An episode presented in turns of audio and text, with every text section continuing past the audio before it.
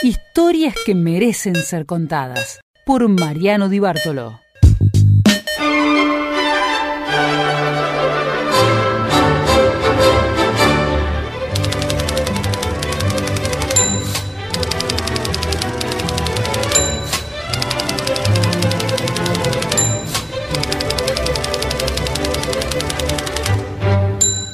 Los otros días me preguntaban si tuvieras que darle una forma, si tuvieras que dibujar tal vez a estas historias que merecen ser contadas, ¿cómo lo harías? Y como sé que entre otras cosas no soy bueno para el dibujo, preferí defender esa respuesta con algunas palabras, o por lo menos echar mano a la imaginación. Y dije, historias que merecen ser contadas, debe ser una, o podría ser, una gran caja que contenga una serie de letras desparramadas, desordenadas, frases también dispersas por todos lados, llenas de lápices de colores, lapiceras, y que cuya tarea mm, nuestra sea irlas ordenando de a poco y convirtiéndolas precisamente en estos relatos que tratamos semana a semana convertirlas en ventanitas que se abren aquí en el Club de la Madrugada en el trasnoche de Radio Universidad. Los invito a que juntos retrocedamos 15 años y repasemos lo que ocurría en nuestra ciudad de Córdoba. ¿Por qué nos convertíamos en noticia nacional? Fíjense lo que un medio con sede en Buenos Aires reflejaba de lo que ocurría en esta capital. Ya separadas, dieron de alta a las siamesas operadas en Córdoba. María Antonia y Paula Lourdes podrán abandonar el hospital donde estaban internadas desde su separación el 21 de noviembre. Las pequeñas de 8 meses gozan de muy buena salud y se espera que para las fiestas puedan volver a San Luis. Claro, el 28 de marzo habían nacido en el hospital privado de esta capital unidas por la pelvis y la zona genitourinaria, decía el informe del centro asistencial. El doctor Víctor de Fagot fue el cirujano pediátrico que mm, tuvo a cargo nada más y nada menos que conducir a un equipo de casi medio centenar de personas que se adueñaron de ese momento de las pequeñas que abordaron quirúrgicamente a las niñas para separarlas. Fue verdaderamente un éxito la operación y si bien ya había algunos antecedentes y que precisamente también lo tenían como protagonista al doctor de Fagot, esta cirugía tenía algunas particularidades. Hoy ya son niñas, ya tienen 15 años y el doctor Víctor de Fagot charlaba con nosotros en estas historias que merecen ser contadas en la madrugada de Radio Universidad. Estábamos repasando y estamos cumpliendo 15 años exactamente de aquella separación de mm, siamesas gemelas que realizó usted en el Hospital Privado de Córdoba y que si bien no fue la primera, fue de alguna manera una referencia a nivel nacional por el grado de importancia que tuvo esa, esa intervención, doctor. Sí, buenos días.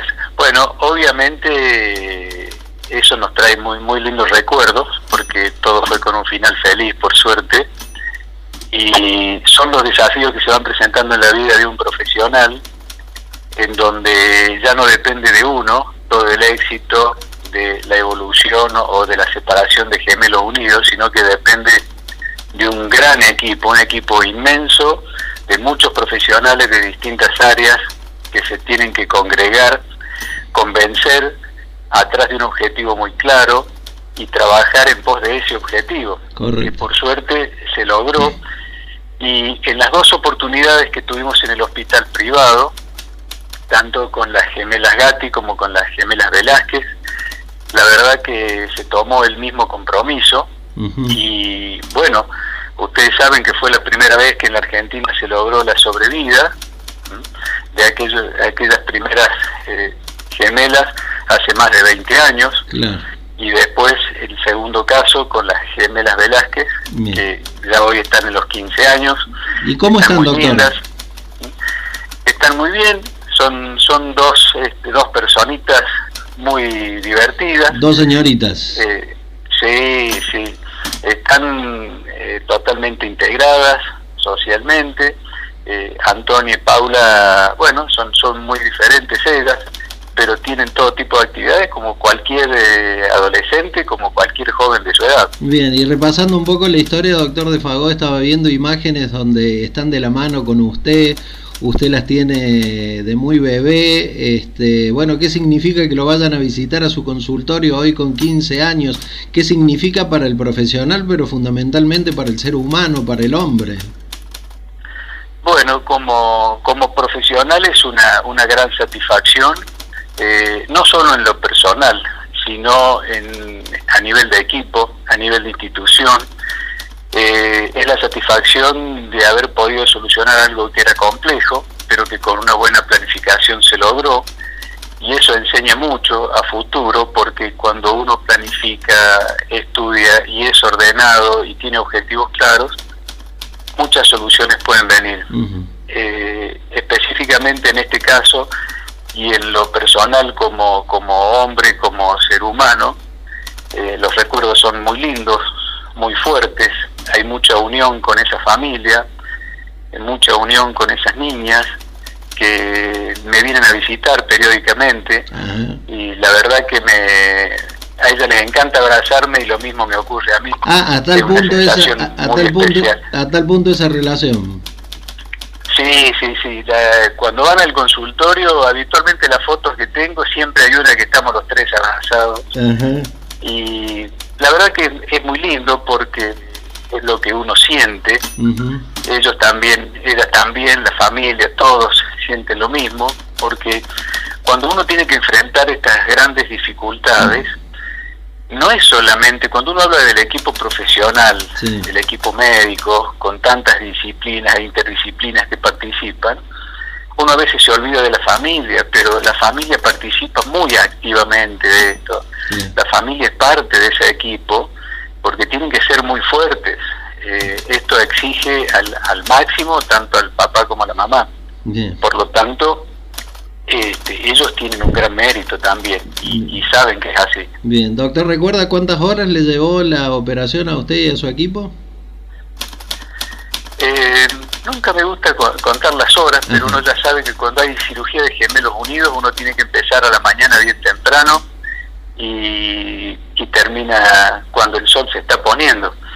Pero casualmente revisando unas grabaciones que en ese momento se hicieron con cinta y que las estábamos digitalizando, hay más de nueve o diez horas de, grabación ¿Y desde que comienza hasta que finaliza el procedimiento. ¿Y su equipo cómo estaba integrado? ¿Con qué cantidad de profesionales, doctor?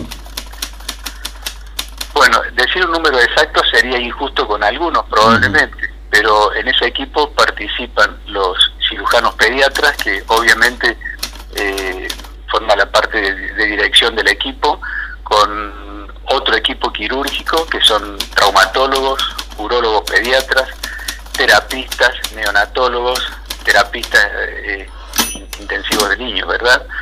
Eh, todo el equipo de la UTI neonatal, de la terapia intensiva neonatal, anestesiólogos, enfermeras, la, enfermería juega un rol fundamental en todo esto, la fisioterapia, eh, imágenes, eh, es imposible contar todo un equipo, eh, pero realmente hay muchísima gente que gira alrededor de esto.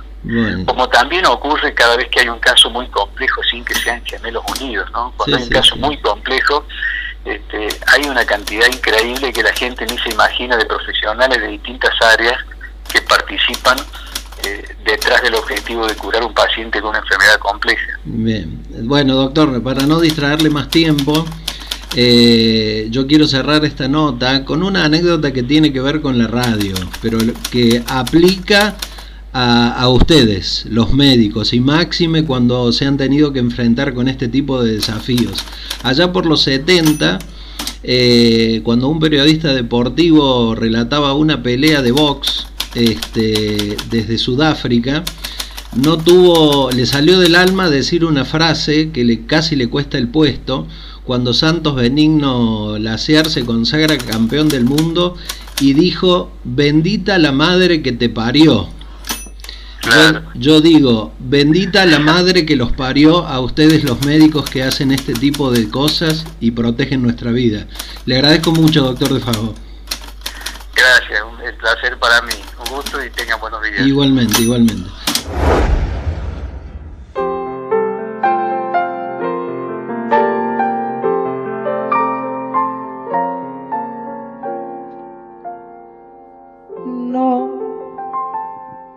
Permanecer y transcurrir no es perdurar, no es existir, ni honrar la vida.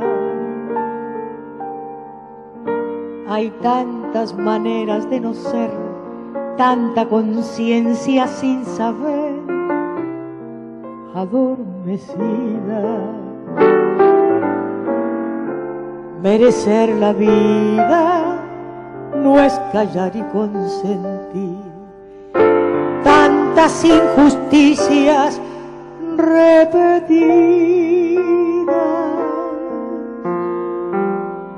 Es una virtud, es dignidad y es la actitud de identidad más definida. Eso de durar transcurrir. No nos da derecho a presumir, porque no es lo mismo que vivir, honrar.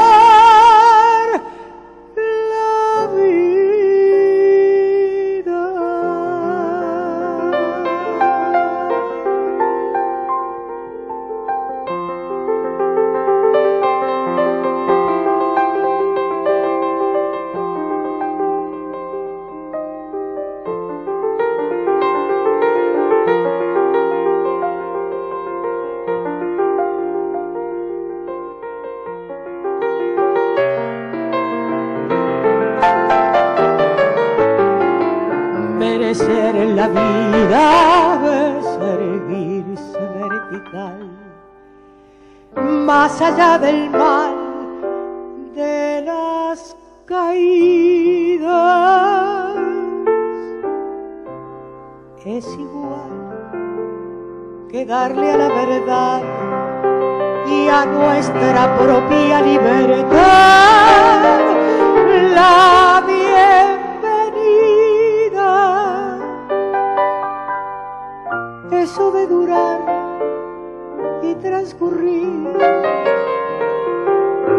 no nos da derecho a presumir, porque no es lo mismo que vivir honrar.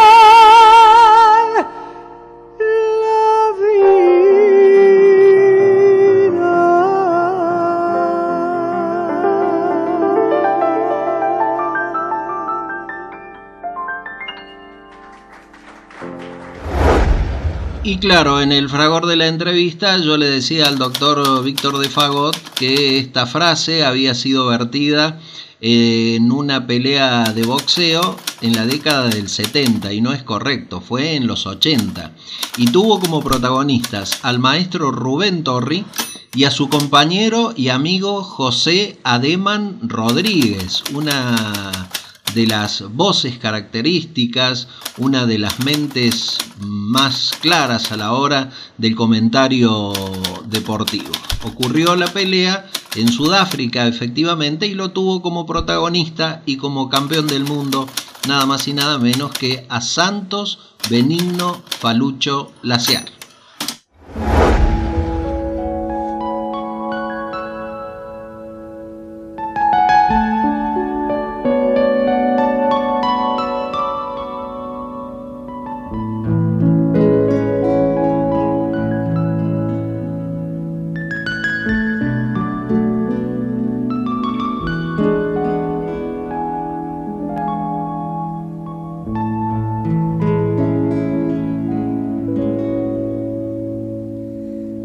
Se cree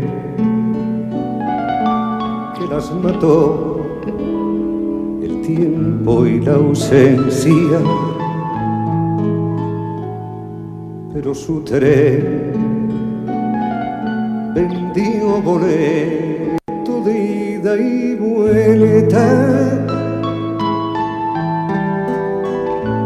Son aquellas pequeñas cosas que nos dejó un tiempo de rosas en un rincón, en un papel o en un cajón. Como un ladrón te acecha detrás de la puerta te tienen tan a su merecer como a hojas muertas. Que el viento arrastra allá o aquí que te sonríen tristes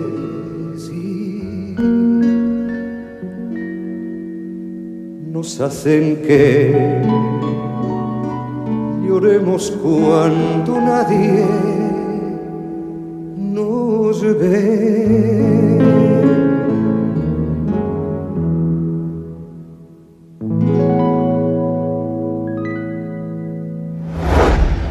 Bueno, Verónica, muy contento de, saludarla este, en función de esto que, charlábamos con el propio doctor de, de de eh, la celebración que realizan cada, cada vez que lo visitan sus hijas en el consultorio y las puede abrazar y darse esa muestra de afecto y parece mentira como charlábamos recién que ya hayan pasado 15 años de aquella este, intervención que encabezó él y que nos tuvo un poco preocupados a todos, ¿no? Sí, así es. Eh, en cuanto nos enteramos fue eh, una, un shock bastante grande para la familia, pero bueno, eh, vimos con el doctor de Fago eh, y, fue nuestra gran esperanza en ese momento y bueno, obviamente que eh, todo esto, ese nacimiento fue preparado, ¿no? Eh, porque nos pusimos previamente en contacto con el doctor y, y bueno, de ahí en más fue el paso a paso para para ver y ir enfrentando cada, cada nueva posibilidad de, de, mis hijas, ¿no? De, poder desarrollar su vida lo más normal posible. Seguro. Y lo más formidable, Verónica, es que hoy también nos comentaba el doctor de Fagó que las chicas, este, las gemelas, llevan una vida absolutamente normal, totalmente integradas a la sociedad, como casi como que casi nada hubiera pasado, ¿no? Exactamente. Sí, eh, es así, van a la escuela, o sea, desde jardín de infantes, desde los cuatro años que, que nuestra, nuestra idea siempre fue, eh, yo un caso especial, pero eh, se vive la vida más, lo más normal posible. eh y bueno, eso, están integradas, es más, una de ellas está de novia. Ah, muy bien. Así que eh, eh, llevan una vida normal que por ahí hay gente que se sorprende cuando cuando se dan cuenta que ellas son las gemelas que, eh, que como vos decís, no, no, no estuvieron eh, tan atentos hace 15 años atrás. Bien, bien, bien. Si tuviera que repasar el, eh, algunos de los momentos que le han tocado vivir, Verónica, en estos últimos 15 años, eh, esas previas de, de esperar la, la, operación, del trato con la gente? ¿Qué, qué rescataría? ¿Qué, ¿Qué, pondría de manifiesto? Digo, en el marco de esta eh, desesperanza que hoy existe y bueno, esto que estamos buscando nosotros de tratar de eh, repasar algunas noticias que fueron, este, que en algún momento nos dieron miedo y que hoy nos dan mucha felicidad. ¿Qué momento destacaría usted, Verónica? Bueno, a ver, eh, yo el, el que las cosas pueden venir planteadas feas, ¿sí? un panorama que uno eh, podría tenerlo desesperanzador, pero eh, siempre con como diciendo, pensándolo un poco, buscando las alternativas, siempre eh, se encuentra algo más, un, camino, una, un sendero alternativo por el cual las cosas hacen que, que, que funcionen, que puedan cambiar. Correcto. Obviamente hay que tener la voluntad. Bien, bien, bien. Verónica, ¿cómo y se... eso fue algo que nos caracteriza. Seguro, seguro. Sí. Dicho por el propio profesional que tuvo en sus manos nada más y nada menos que la intervención de sus hijas. El apoyo de ustedes de dos, de su familia, ha sido fundamental para, para el trabajo. Eh, ¿Cómo se llevan las, las hermanas? Ellas ahora están en esta etapa de adolescentes. Eh, fue, eh, as- o sea, yo siempre lo explico así, entre ellas el vínculo es muy fuerte. Eh, siempre una fue lo más importante para la otra. Siempre la primera persona más importante en su vida de cada una de ellas es la otra. Eh, y eso permanece así, aún a pesar de las peleas, y te digo que hay peleas que se gritan feo, y yo les pregunto, o sea, les pregunto, les, las tengo que agarrar y decir, bueno, basta. Claro, claro. Como to- en toda familia con adolescentes. Tal cual, típicas de la edad, o sea, eh, muy típicas de la edad, pero el, el vínculo entre ellas eh, es de amor absoluto y fuerte. Bien, bien, bien. Y también nos conmovía eh, cuando hablábamos con el, con el doctor este, en el día de hoy eh, acerca de esas visitas frecuentes que me dicen que le hacen ustedes y que hay una Sí. comunicación este, fluida, es decir, que ha quedado una, una comunicación indisoluble con, con, no con el médico, sino con el ser humano, me imagino, ¿no? Por supuesto, totalmente con, eh, con Víctor, eh, o sea, lo tratamos de esa manera, nos, no, ya en- el doctor, obviamente el doctor que es una eminencia para nosotros, eh, está desde el vamos, pero es Víctor, es Víctor, para nosotros es... eh, por- no sé si decir de la familia, es, es la persona, sí, la sí. persona. Sí, sí. Eh, y sí, sí, siempre una vez al año mínimamente estamos yendo para allá y cada vez que vamos con ella es una visita a él para, para contarle cómo va la vida, cómo van las cosas y, y, y cómo van evolucionando ellas. Eh, dentro de todo, o sea, tienen una vida normal, tienen algunas cuestiones, algunas consecuencias asociadas a su cuadro, digamos, eh, congénito, pero eh, se, se van, digamos, se van tratando y son esas charlas, digamos, charlas de la vida, de la escuela y, y de cómo van evolucionando físicamente. Verónica, por último, ya le han dicho que piensan estudiar. eh, No sé, de pronto alguna le ha dicho que le gusta la medicina, le gusta la investigación. O, o cómo, cómo son ellas, qué perfil tienen. Mira, la que tiene más claro qué va a estudiar es Antonia. Eh, Antonia eh, tiene mucha habilidad para eh, la parte de artística y más que nada el dibujo. Eh, es buena dibujar eh, eh, personajes y eh, Caricatu- caricaturas, digamos. eh, diseño diseño por computadora, diseño gráfico, diseño de, no sabe todavía bien si orientarse hacia la, digamos eh, producción de historietas o caricaturas o lo que sea.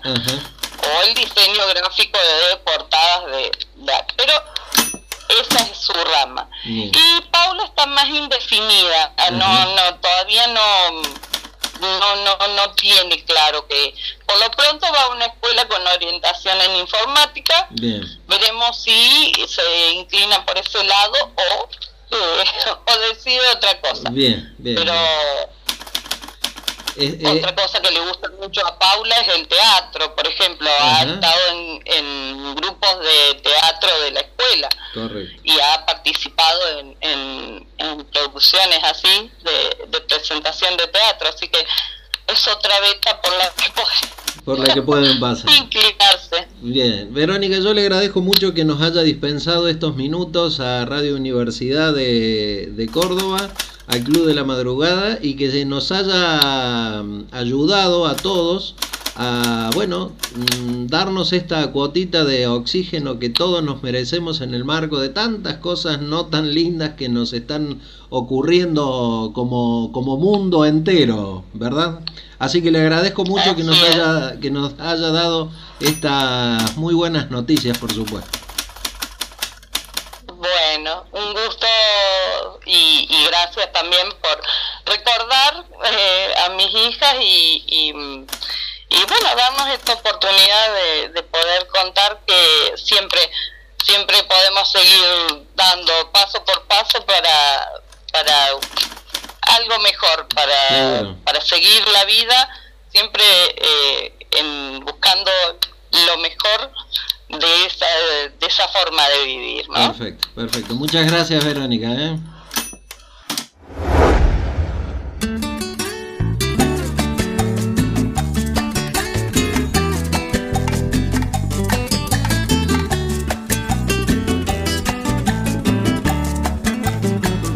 Cuando se miran sus ojos, cuando se escucha su voz, es más linda la mañana, nos alumbra más el sol.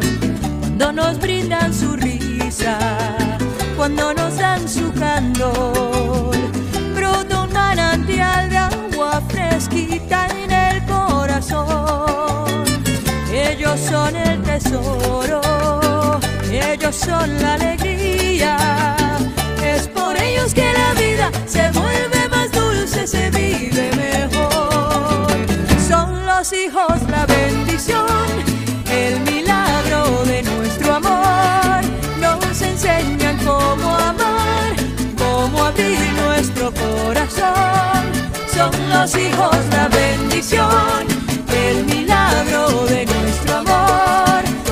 Son la esencia del hogar,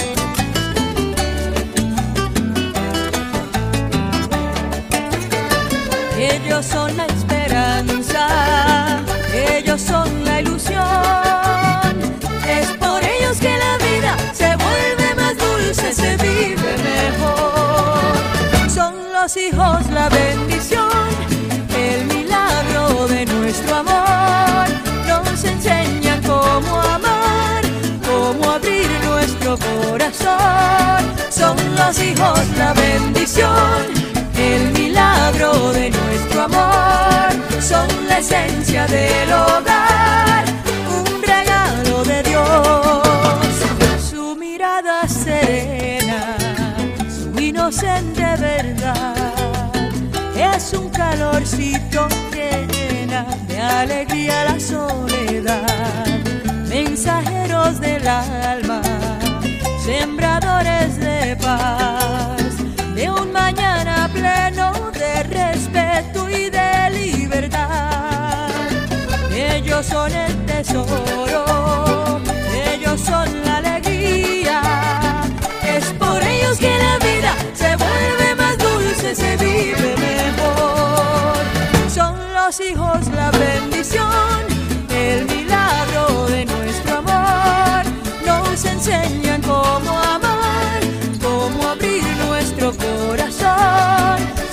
los hijos la bendición, el milagro de nuestro amor. Son la esencia del hogar,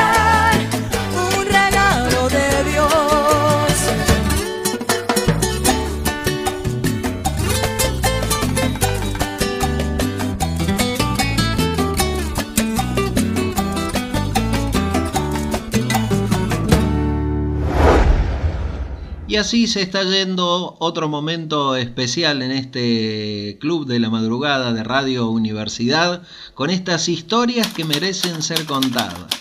¿Las disfrutaron? Seguro que sí, igual que nosotros. Las preparamos con mucho amor y las disfrutamos también con mucha alegría y con mucho fervor.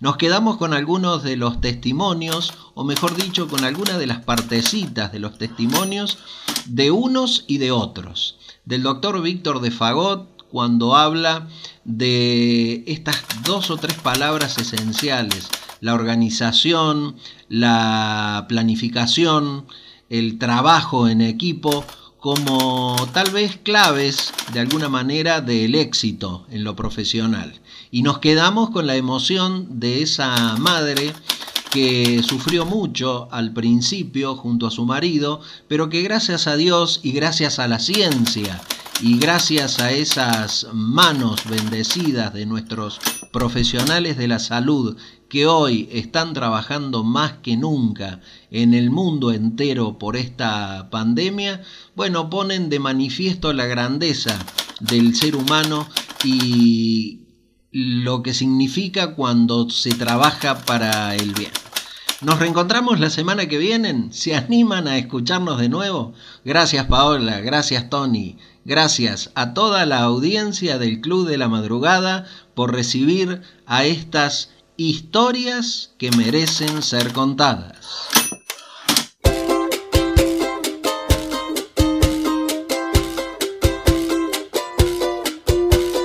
Eso que tú me das es mucho más de lo que pido.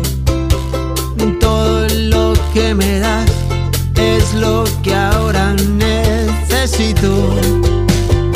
Eso que tú me das no creo lo tenga merecido. Por todo lo que me das te estaré siempre agradecido. Así que gracias por estar, por tu amistad y tu compañía. Eres lo, mejor ha dado la vida. Por todo lo que recibí, estar aquí vale la pena. Gracias a ti seguí